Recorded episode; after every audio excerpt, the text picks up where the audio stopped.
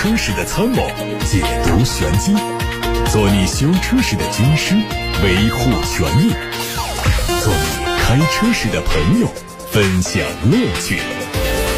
调频九二七，傍晚六点半，董涛说车，只和车友在一起。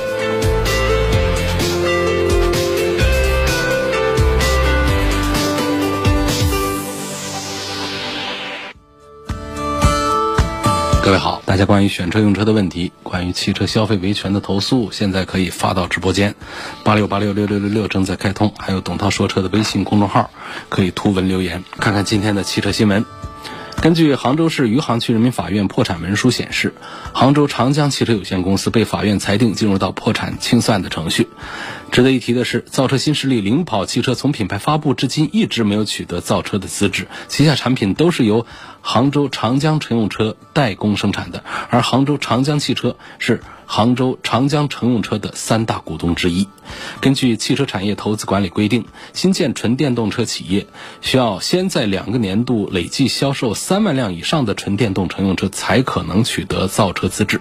而领跑汽车今年一至十月虽然卖出了超过六千辆，车但两年内的累计销量显然是不足万辆的。所以，即便领跑汽车的金华工厂有一定产能，但它也只能进行车身和动力电池包的生产，没有办法投产整。车说，捷豹路虎正在计划推一款尺寸更小的卫士，有可能在二零二三年正式发布。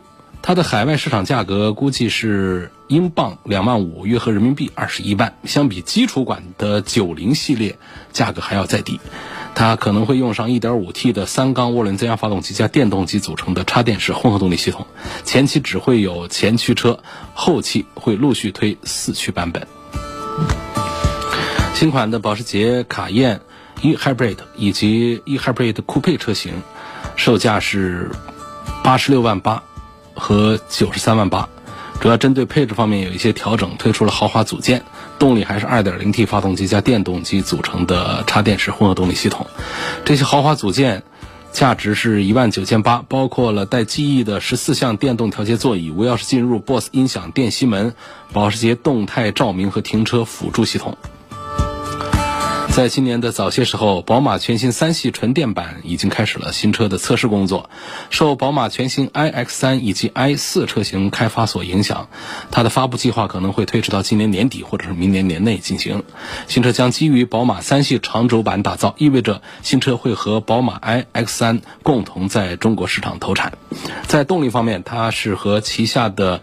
I 四纯电版共享总成，配备的是八十千瓦时锂电池，最大功率有两百一十千瓦，续航里程最高可以达到四百六十公里。新款奥迪 A 五 Sportback 车型将在本月的十三号正式上市，五款车型的外观内饰。都有一定幅度的调整，配置也有所提升。外观是换上了蜂窝状的进气格栅，前后灯组改成点阵式，车尾还是双边排气。内饰方面用上了全新的十二点三英寸的全液晶仪表，还有十点一英寸的中控屏，搭载了最新的互联车机系统。在动力方面，还是高低功率的二点零 T 发动机，加入十二伏的轻混。沃尔沃亚太区电机实验室在中国上海正式成立了。这个实验室主要是基于沃尔沃 SPA2 平台，为下一代纯电动和混合动力车型开发电动机。而沃尔沃汽车的首席技术官表示，通过内部设计和开发，他们可以使电机达到更好的水平。通过不断提高他们在能效和舒适度方面的整体性能水平，可以创造沃尔沃独有的电动汽车驾驶体验。Mini 确认将在近期发布一款全新的电动车，目前新车型的相关信息还没有得到披露。相关人士猜测，它很可能就会是 Mini 计划推出的两款全新电动跨界车之一。这两款产品的其中一款尺寸会和 Countryman 基本持平，只提供纯电版本；而另外一款车型尺寸比 Countryman 更大，提供了传统动力和纯电动两种版本。两款车型都可能在中国生产。大众汽车全新的 ID 家族第一款纯电动 SUV ID.4 在深圳迎来了中国首秀，并且开启了预定。首发版本补贴之后的价格不会超过二十五万。还有一款是北京现代 X35 的消息，通过曝光的内饰图看到，内部和现款一致，依然是传统的 T 字形的中控台，挡把区域的银色装饰提升了一些精致感。长安福特官方的消息，福克斯的旅行版会在本月二十号开幕的广州车展上正式上市。此前，工信部已经发布了福克斯旅行版的一些消息，它采用了全新的前脸，进气格栅比海外版还大，车尾是海外的造型，采用了双边两出的排气。尺寸方面，长宽高较三厢版本都有增加，轴距还是两米七零五，动力还是一点五 T。现在开始回答大家的问题。陈先生在八六八六上问我，发动机底盘的高度方面，评价一下雷克萨斯的 ES 两百这款车。这个所有的各位啊，买轿车的别看底盘高度，不用关注这个点，不用关心这个事儿。底盘高度不是一个轿车该关注的点啊。基于几个原因，第一个。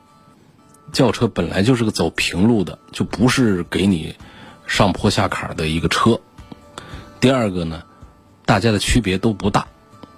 第三个呢，如果说有谁的车呢容易在这个下坎啊干什么的时候会托底的话，那也是因为它悬挂比较软。第四点呢，就每一个车呢，它的底盘的零部件的这个安装啊、摆设呀，它都不一样。所以，什么叫做底盘的高度？以零部件的最低点为底盘高度，这个本身就没有什么参考价值。如果不以最低点为参考来说的话呢，它每个底盘的这个坑坑洼洼的这高低的这个地方，它都不好讲。所以这都是没有意义的一个关注点啊！底盘的高度，买轿车的都别看了，不要再担心这个问题。就到了普通的城市 SUV 上，关注这个底盘的高度也都没有什么意思意义。那原因是什么呢？城市 SUV 的底盘本身比轿车稍微高一点，是让你稍微有一点通过性的。那城市 SUV 也不是给你去越野用的，所以也不是讲一个底盘高低的问题。那另外几个原因，就我刚才讲的也是这样。但是高也没高到哪儿去，低也低不到哪儿去，而且底盘结构都不一样，哪个螺丝的最低点离地最近？能够代表说这个车它就是离地底盘离地的间隙低吗？那在哪些车上会讲？那些车上也不用讲了。比方说到了牧马人呐，啊，到了霸道啊这些车上，我们讲底盘的离地间隙，这个意义也都不大了，因为他们本身离地间隙都很高，通过性都很强。什么托底这样的事儿呢？那也就是一些的极端的一些情况下才会出现。我们正常行驶的话，根本就不用担心这些。可是到了极端的情况下，这种托不托底的，这个也都没有意义了。那那些爬石头的那些视频看到了，你说托底不托底，这跟它底盘高低有多大关系？那完全是闲的造的。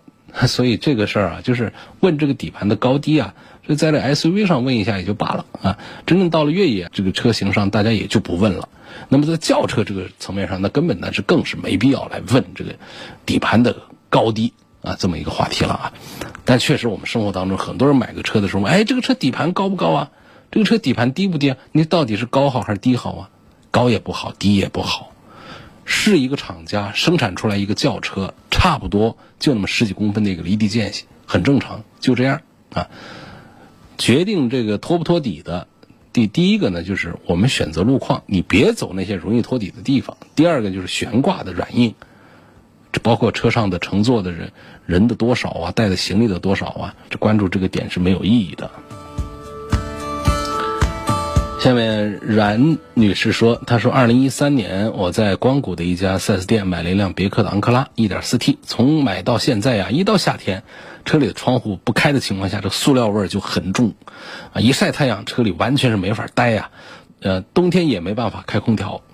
我到离家近的塔子湖 4S 店检测的时候，工作人员说可能是脚垫或者是坐垫的问题，但我更换过，还除过甲醛，也把车暴晒过，都没有得到解决。”现在家里有孩子，担心影响身体健康。问这种情况，我可以维权吗？该如何维权？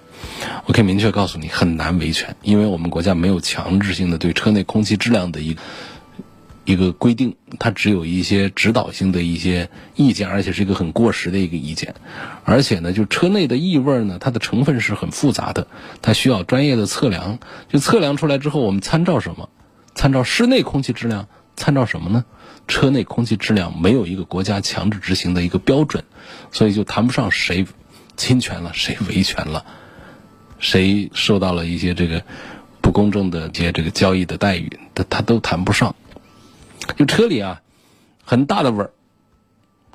如果厂家说我不处理，他也没有违反什么法规，这话说的非常直白了。所以这就是我们平时啊，就是多关注汽车，在买车的时候呢，就知道哪些车的味儿重，咱们避开它不买它，就只有这一个办法。至于说我们买回来，如果这个车的味道很重的话，我们的解决方案这可就很复杂了啊。一般来说，车里的味道从哪儿来的，也有说法是很复杂，但是说那么复杂也过于理论，没多大意思。那种复杂的说法是说啊，来自于粘胶，来自于毛毡，来自于皮料，来自于仪表台的塑料，来自于哪哪哪。很重要的一部分它来自于哪儿？还是地板底下用的沥青，这个是确实是罪魁祸首。为什么说？我们需要很长时间通风，通风还好不了。说这车要是有味道，它十年的味道它都还是有，只能说它是慢慢的变轻的。啊，一个新车买回来，如果说正常来讲啊，两三年之后这个味道就很淡，闻不到新车的味道，这个正常。但是我们大量的车其实开到三五年之后，还是能够感觉到每个车里的味道都不一样。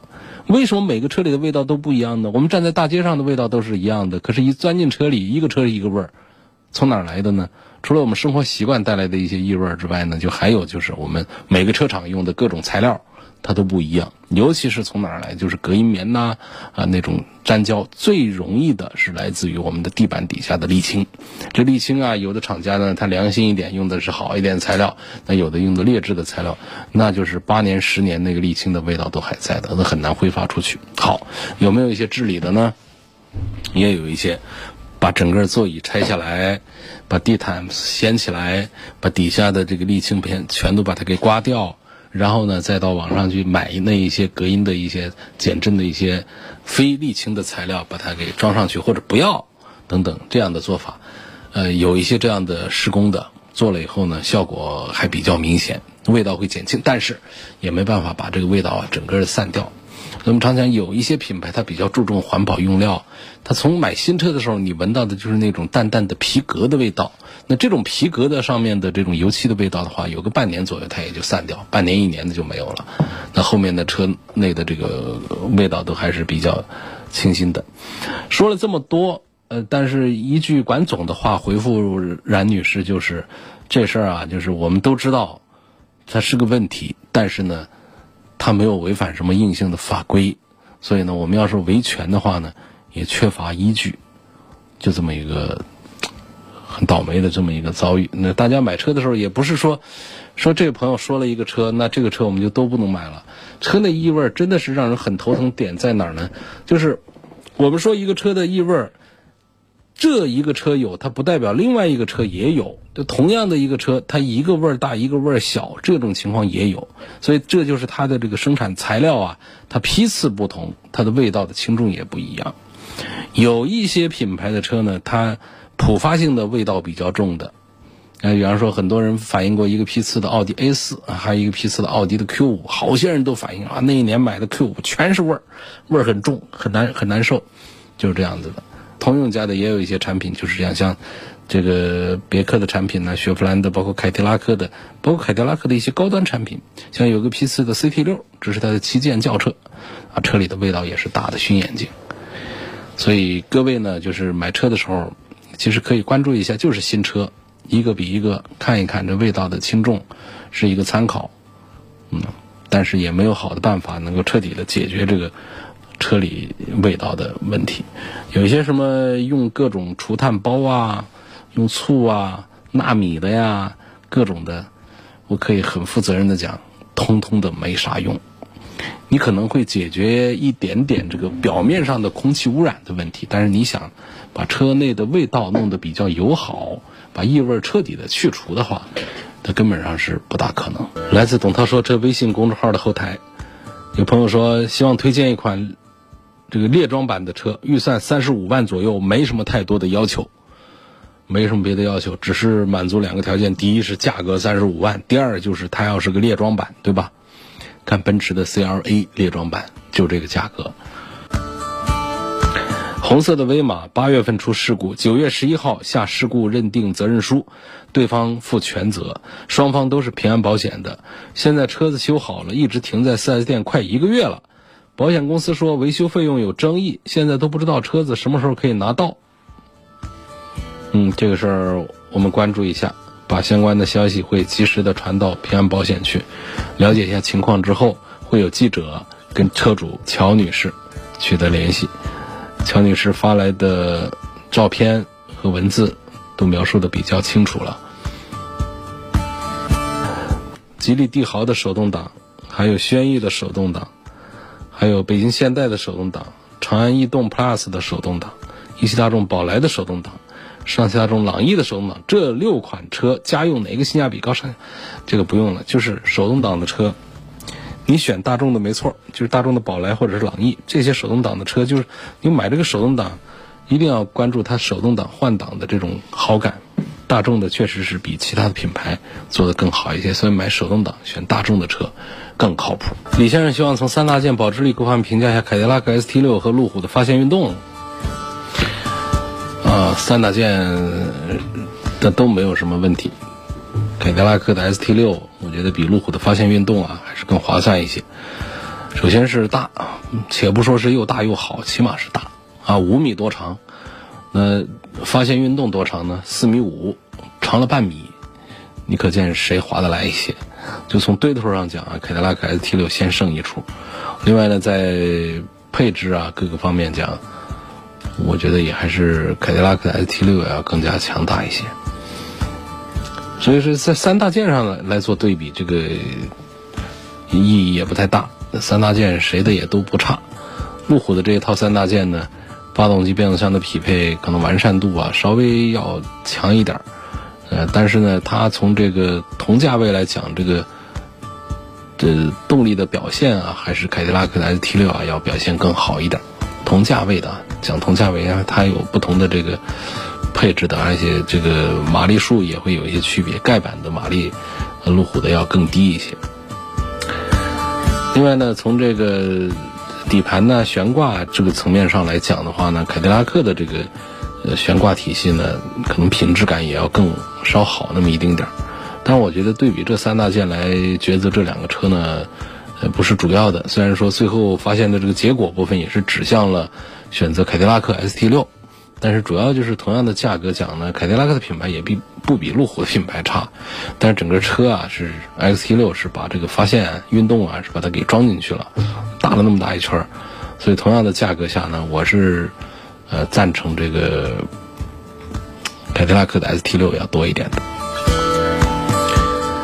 问东风本田的 CRV 哪一个型号性价比高？比较一下 1.5T 的都市版和风尚版啊，风尚版是 CRV 的。